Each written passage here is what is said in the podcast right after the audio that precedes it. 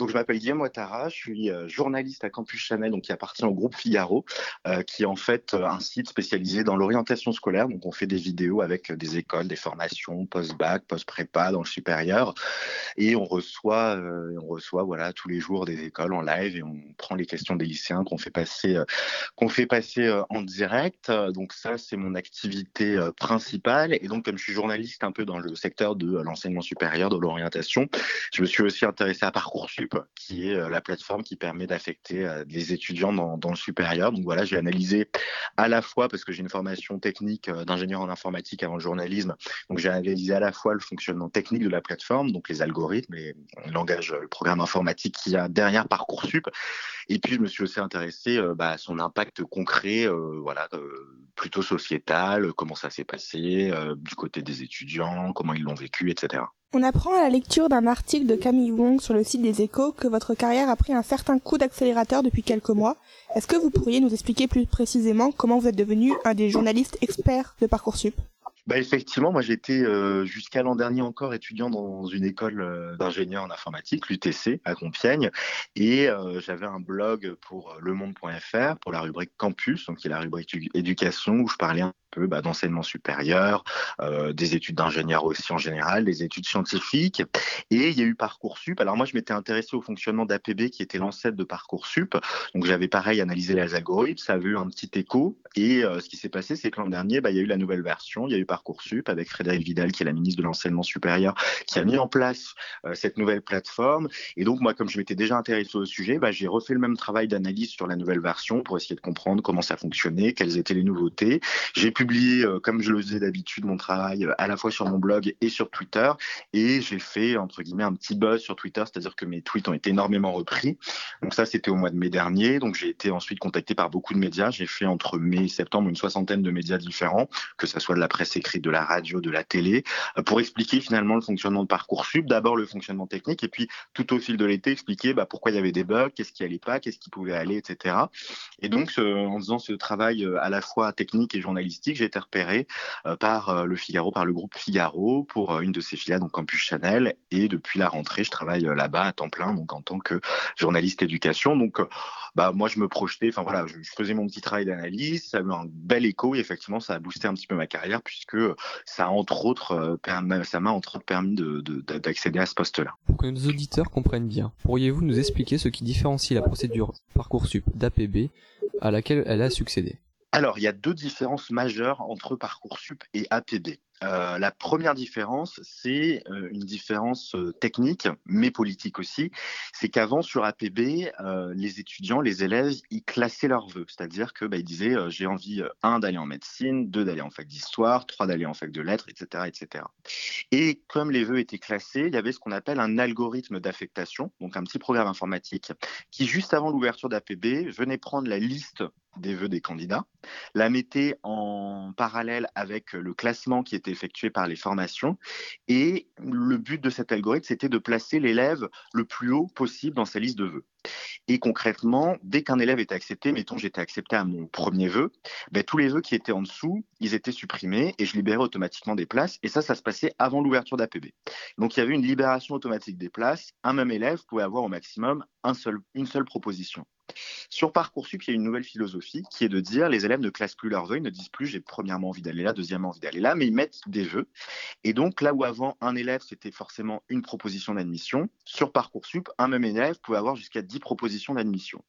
Et la conséquence directe de ça, ce qu'on a observé, c'est que le premier jour, bah, les élèves qui avaient les meilleurs dossiers, ils étaient pris partout. Et du coup, ils monopolisaient énormément de places. Et les élèves qui avaient des dossiers un peu moins bons étaient euh, sur liste d'attente partout. Et en fait, le premier jour de Parcoursup, 50% des élèves étaient partout sur liste d'attente, alors qu'un an avant sur APB, bah, 70% euh, des élèves avaient une réponse au moins et euh, pouvaient attendre que ça se décante pour, pour avoir d'autres propositions. Donc ça, c'est le premier point, suppression de l'algorithme d'affectation parce que les candidats ne trient plus leurs vœux. Et le deuxième point, c'est sur la sélection à l'entrée à l'université. C'est-à-dire qu'avant, sur APB, on distinguait ce qu'on appelait les formations sélectives, qui recevaient des dossiers, qui triaient les dossiers, qui, voilà, qui faisaient un classement des dossiers en fonction de critères académiques, en fonction, voilà, de plein de critères. Et en parallèle, toutes les formations, enfin, un très grand nombre de formations à la fac, donc licence d'histoire, licence de sciences politiques, etc., etc., ne triaient pas les candidats. Il y avait ce qu'on appelle un algorithme de tri qui faisait ça à la place. Donc, il n'y avait pas de sélection sur les notes. C'était juste, plus on habitait proche d'une formation, plus on avait de chances d'être pris. Enfin, voilà, c'était des critères qui étaient les mêmes partout en France. Ça, c'était sur APB. Sur Parcoursup, le ministère a dit non, c'est pas bien parce qu'il y avait notamment un tirage au sort hein, qui entrait en compte pour entrer à l'université, mais qui impactait, quand on se penche sur les chiffres, que très peu de candidats. Le ministère a dit non, on arrête avec le tirage au sort, on arrête avec l'affectation automatique. Désormais, les universités doivent aussi trier leurs candidats, ce qui veut dire que bah, les universités, comme toutes les autres formations sélectives le faisaient avant, ont reçu des dossiers et ont trié en fonction des notes, de la motivation, des appréciations de professeurs, etc. Donc, c'est les deux différences majeures. Un, suppression de l'obligation de tri par les candidats de leurs vœux, et deux, ce qu'on appelle la hiérarchisation des vœux, et deux, l'obligation pour les universités aussi de trier leurs candidats sur des critères académiques. D'après vous, est-ce que cette nouvelle procédure a atteint ses objectifs? Parce qu'il ne faut pas oublier qu'APB a été aussi arrêté à cause d'un problème avec la CNIL. Donc est-ce que le fait que ce soit des gens euh, qui, qui, choisissent les élèves qui vont euh, dans les écoles, ça rend cette procédure meilleure qu'APB en fait, euh, la CNIL a dit effectivement, il ne faut pas prendre de décision basée sur l'orientation des élèves uniquement sur des critères arbitraires, uniquement sur un algorithme. Donc, de ce point de vue-là, effectivement, le fait que les universités elles-mêmes trient les candidats, c'était intéressant parce qu'on remettait de l'humain dans la procédure, même si les universités ont elles-mêmes leurs algorithmes, mais au moins il y avait un moment où on se disait l'humain peut regarder. Donc de ce point de vue-là, l'objectif de la CNIL, qui est de dire bah, il faut arrêter avec des décisions uniquement basées sur des algorithmes, il a été atteint. Par contre, euh, il y a deux choses hein, quand on fait un algorithme comme ça d'affectation dans le supérieur. Il y a le cadre légal, mais il y a aussi l'efficacité et euh, savoir si la procédure va vite, satisfait tous les candidats, si les gens euh, bah, ils sont contents d'être là où ils étudient à la rentrée. Et là, pour moi, Parcoursup n'a pas atteint ses objectifs parce que ça a été une procédure extrêmement longue. C'est-à-dire qu'avant, ça fonctionnait en trois phases et la troisième phase, elle avait lieu le 23 juillet sur APB. Et donc, le 23 juillet, la totalité des candidats savaient s'ils étaient pris ou non dans les formations. Enfin voilà, ils étaient fixés. Là, il faut savoir que la procédure, elle s'est étendue jusqu'à la fin du mois d'août. Et donc, tous les jours, il y avait des évolutions. Tous les jours, les candidats devaient se connecter pour voir s'ils étaient pris, s'ils n'étaient pas pris. C'est une procédure qui n'était pas optimale. Euh, on n'est pas sûr, parce que ça, ça a été observé dans des formations. Finalement, euh, avant sur APB, bah, comme ça allait vite, les candidats étaient pris rapidement à des formations qui les intéressaient. Là, sur Parcoursup, il y a des candidats qui n'ont pas eu les moyens d'attendre, que ce soit les moyens financiers, que ce soit l'envie, la motivation, et donc qui ont accepté plus rapidement une proposition qui les intéressait pas forcément parce qu'ils voulaient pas attendre longtemps que la proposition qui les intéressait euh, leur soit faite. Donc, si on se base uniquement sur la CNIL, parcours super intéressant. Par contre, si on prend les données d'ensemble, c'est-à-dire affecter rapidement des étudiants dans le supérieur et être sûr qu'ils obtiennent le vœu qu'ils préfèrent, parce qu'avant on pouvait quantifier ça, on disait bah, premier vœu, deuxième vœu, troisième vœu, et on pouvait dire 60% des candidats ont obtenu leur premier vœu. Là, sur Parcoursup, c'est impossible de savoir si les candidats sont satisfaits de leur procédure ou pas. Donc, à mon sens, honnêtement, Parcoursup n'a pas relevé le défi qui était affecter rapidement des étudiants là où ils ont envie d'aller. En mai dernier, pour votre blog hébergé sur le quotidien national Le Monde et qui s'intitule Ingénu ingénieur, vous avez interrogé Jérôme Tellard, chef de projet réforme de l'accès à l'enseignement supérieur, et Hugo Gimbert, chercheur au CNRS, chargé de concevoir les nouveaux algorithmes de Parcoursup. Est-ce que cet entretien vous a appris qu'est-ce que vous cet entretien vous a appris sur les dessous de l'algorithme qui détermine l'accès au supérieur pour les bacheliers? Bah, L'entretien, il était euh, extrêmement intéressant parce que euh, moi, je travaillais un petit peu dans mon coin, euh, j'étais étudiant, je travaillais dans ma chambre, etc. Et d'un seul coup, bah, j'ai pu parler à ceux qui avaient pris les décisions, à ceux qui étaient aux manettes. Donc c'est quelque chose d'assez euh, impressionnant même hein, de se retrouver comme ça euh, au cœur finalement bah, du système politique euh, de l'enseignement supérieur. ça m'a rien appris sur le fonctionnement technique parce que ça je l'avais très bien compris. Par contre ça m'a beaucoup appris sur les volontés politiques qui étaient derrière derrière euh, derrière cette loi qui était euh, bah en fait il fallait changer APB et parcoursup en, en mettant parcoursup pour faire passer le cadre plus global de la loi ORE orientation et réussite des étudiants. C'est-à-dire qu'en fait parcoursup c'est arrivé dans un package. C'était à la fois dire on change la pour le fonctionnement technique, mais on va aussi mettre en place un certain nombre d'aménagements en plus qui sont pas du tout du domaine technique, comme euh, le fait qu'on peut faire euh, sa licence en quatre ans avec euh, l'accompagnement WICI, comme le fait que bah, les universités trient elles-mêmes les candidats, et tout ça c'était un package, et j'avais pas forcément conscience de tous les enjeux qu'il pouvait y avoir. Et puis il y avait quelque chose de très intéressant aussi sur la volonté de transparence du ministère, c'est-à-dire qu'avant APB c'était un fonctionnement qui était très opaque, il a fallu des démarches judiciaires pour obtenir les algorithmes. Là, dès le début, le ministère le gouvernement a publié ces algorithmes parce que c'était aussi une volonté politique qui m'a été réaffirmée par Hugo Gimbert et Jérôme Teillard, qui était de dire on veut qu'il y ait le plus de transparence possible. Et puis quelque chose qui était aussi très intéressant, c'est qu'avant sur APB, dès qu'il y avait une décision à prendre, c'était finalement les équipes techniques qui la prenaient, euh, en concertation de temps en temps avec le ministère, mais c'était pas fait dans un cadre très légal. C'est-à-dire, par exemple, le tirage au sort qui était fait, il était totalement illégal puisqu'il n'y avait aucune ordonnance, il n'y avait aucune, euh, aucun, aucun amendement, rien qui n'encadrait euh, ce, euh, ce tirage au sort. Là, sur Parcoursup, comme l'expliquait euh, Hugo Gimbert, c'est que dès qu'il y avait un moment où il devait prendre une décision, où il devait dire bah soit on fait ça, soit on fait ça. C'est pas lui qui prenait la décision, chercheur au CNRS, mais il en référait immédiatement euh, au cabinet euh, de la ministre Frédéric Vidal. Si le cabinet avait une réponse immédiate, il prenait euh, la décision. Si le cabinet n'était pas sûr, il fallait que ça rentre dans le cadre législatif. Donc c'est cette concertation. On n'était plus dans un système qui se fait lui-même, mais dans un système qui entre dans un cadre légal. Donc euh, vous venez de nous donner plein d'aspects, euh, nouveaux aspects de l'algorithme de Parcoursup, mais en résumé pour vous, quelles sont les qualités et les défis de cet algorithme? Alors les qualités, c'est sans doute la transparence. Euh, c'est bah, la transparence déjà c'est une, belle qualité. Qu'est-ce qu'il peut y avoir d'autre comme qualité?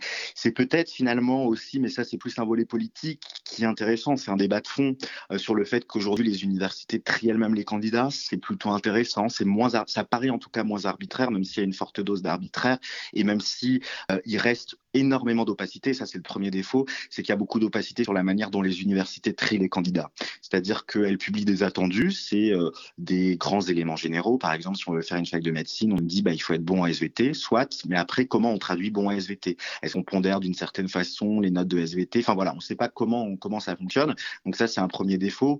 Euh, le deuxième défaut, c'est la lenteur de la procédure, c'est-à-dire que c'est pas possible de devoir attendre fin août euh, pour pour être affecté quelque part. Moi, j'ai pu échanger par exemple avec un candidat qui venait de Guadeloupe euh, au mois de juillet, il me dit mais en fait si maintenant je prends un billet d'avion pour venir en métropole et étudier, euh, ça va me coûter hum, cinq fois plus cher que si j'avais eu ma réponse en juin ou en mai. Donc euh, ça, ça va pas, ce calendrier qui est trop long. Et puis même le fait de dire qu'on ne classe pas ses vœux, pour moi c'est un peu une erreur parce que finalement classer ses vœux déjà ça permet à la procédure d'aller plus vite et ça permet aux candidats de se fixer parce que là il y a beaucoup de candidats aussi, des bons candidats qui avaient plein de propositions mais qui savaient pas où aller. Cette dernière critique sur la hiérarchisation des vœux, elle a été entendue hein, par Frédéric Vidal parce qu'il faut savoir que euh, vendredi dernier, euh, il y a eu euh, un certain nombre de mesures qui ont été annoncées autour de Parcoursup et du nouveau fonctionnement. Et l'une de ces mesures, c'est un retour partiel à une hiérarchisation des vœux. Et ça, c'est quelque chose que de nombreux experts, dont je fais partie, demandaient.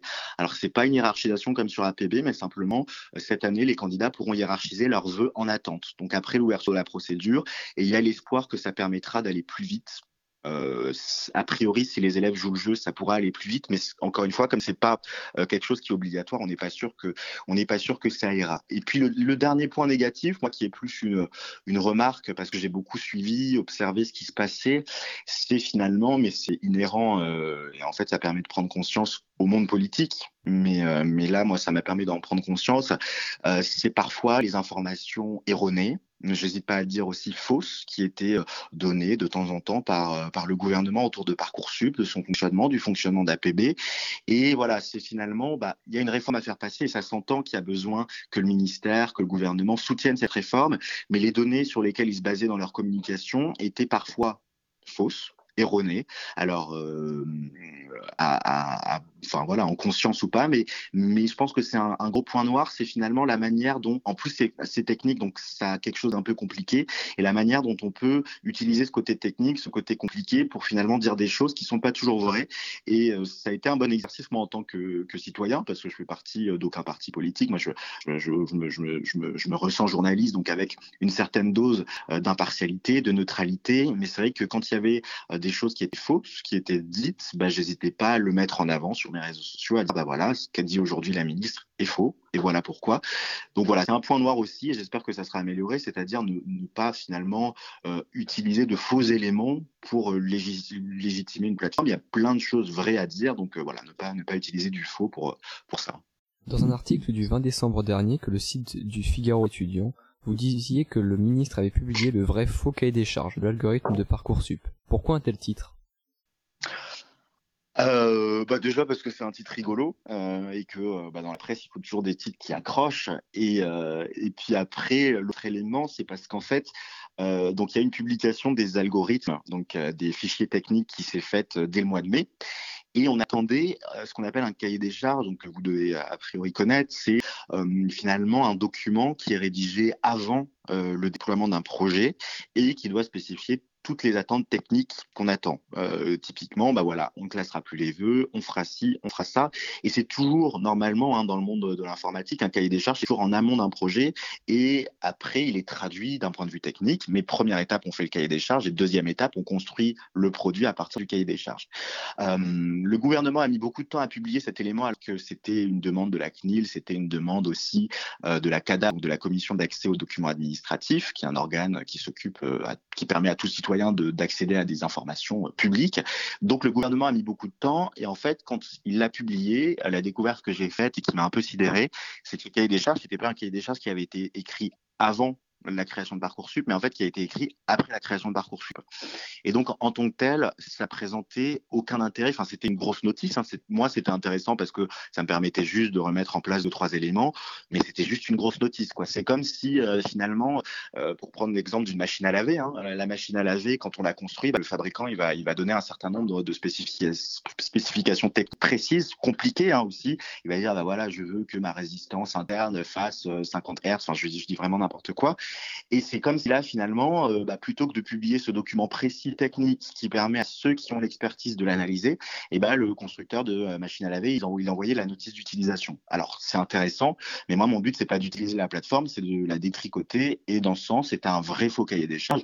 En plus, on a, mis beaucoup de temps à l'avoir, hein, honnêtement. C'est sorti euh, il y a un mois. c'était un peu, moi, quand j'ai lu ça, je me suis dit, bon, bah, tout ça pour ça. L'algorithme de Parcoursup est-il vraiment équitable entre tous les élèves? Y a-t-il des catégories d'élèves ayant plus de chances que d'autres? Alors, il y a des catégories d'élèves qui ont plus de chances que d'autres, ça oui, mais c'est pas inhérent à l'algorithme de Parcoursup, c'est inhérent à la loi ORE, Orientation et Réussite des étudiants. Euh, concrètement, hein, ce qu'il faut savoir, c'est que euh, les formations trient leurs candidats euh, comme elles le souhaitent, donc en fonction des critères qu'elles le souhaitent, et il y a derrière un tri supplémentaire qui est fait. Ce tri supplémentaire, est effectué sur deux critères. le premier critère, il concerne et les formations à la fac, donc dites non sélectives, même si elles sont sélectives maintenant, et les formations sélectives, prépa, BTS, DUT. Ce premier critère, c'est un taux minimum de boursiers à respecter. En clair, Parcoursup va regarder la liste et va se dire, bah non, nous, il faut absolument qu'il y ait 10% de boursiers dans la formation. Donc, il va aller récupérer plus en bas de la liste des boursiers et il va les faire remonter. Et le deuxième critère, là, c'est un critère qui est utilisé uniquement pour les formations non sélectives, donc les formations à la fac, licence de lettres, licence de médecine, etc. C'est un taux maximum d'élèves hors de la zone académique. Donc, c'est un truc, un chouïa complexe, mais en gros, hein, l'idée, c'est de dire, on prend une fac à Paris, elle a un bassin qui va euh, du 11e au 18e arrondissement. Et euh, en dehors de ce bassin-là, en dehors de ce cercle-là, les élèves qui candidatent, ils auront moins de chances d'être pris parce qu'ils vont être redescendus plus en bas dans la liste. Donc effectivement, hein, si on est un élève boursier et si en plus on habite à côté d'une fac, parce que ça ne concerne que les facs, ce deuxième critère, eh ben on a plus de chances d'être pris qu'un élève non boursier qui habiterait par exemple en banlieue parisienne, euh, pour le prendre les cas d'une fac parisienne. On voulait finir sur une note plus généraliste, voire euh, philosophique. Un changement d'algorithme, c'est un changement de politique, non?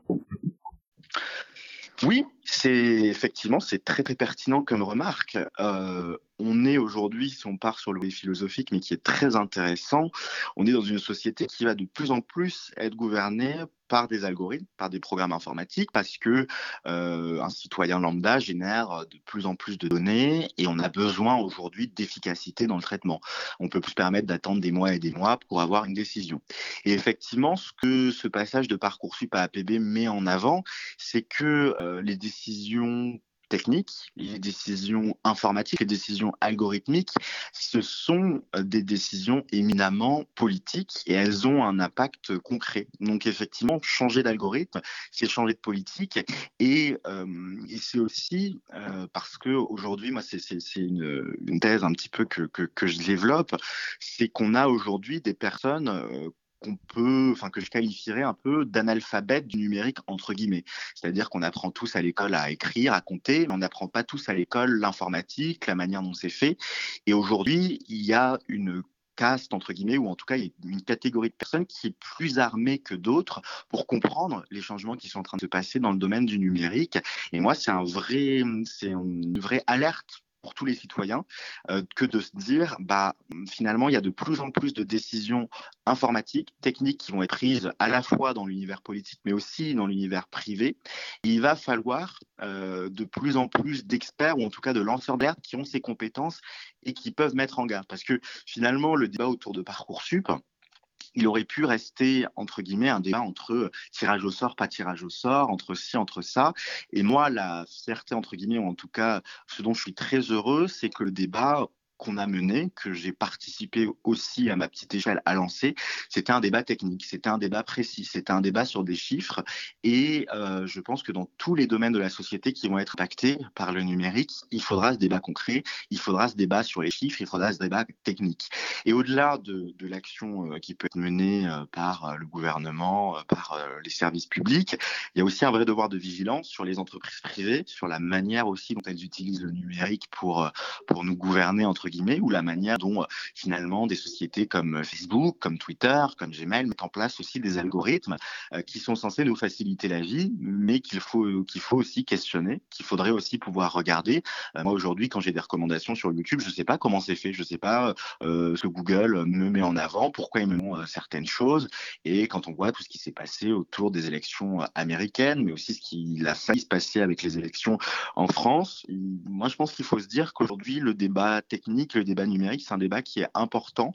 Euh, il y a eu l'annonce euh, la semaine dernière de la création d'un CAPES euh, d'informatique, donc pour former et pour recruter des, professeurs d'informatique qui seront amenés à évoluer dans les lycées, dans les collèges. Je pense que c'est une bonne nouvelle parce qu'aujourd'hui, bah, il y avait un, alphabétisme entre guillemets de, la lecture, et bah, il y aura aussi peut-être le risque d'avoir des générations de personnes qui sont analphabètes du numérique, et donc c'est important d'éviter ça pour que chaque citoyen soit outillé pour, euh, pour comprendre un petit peu ce qui peut se passer dans, dans le monde autour de lui.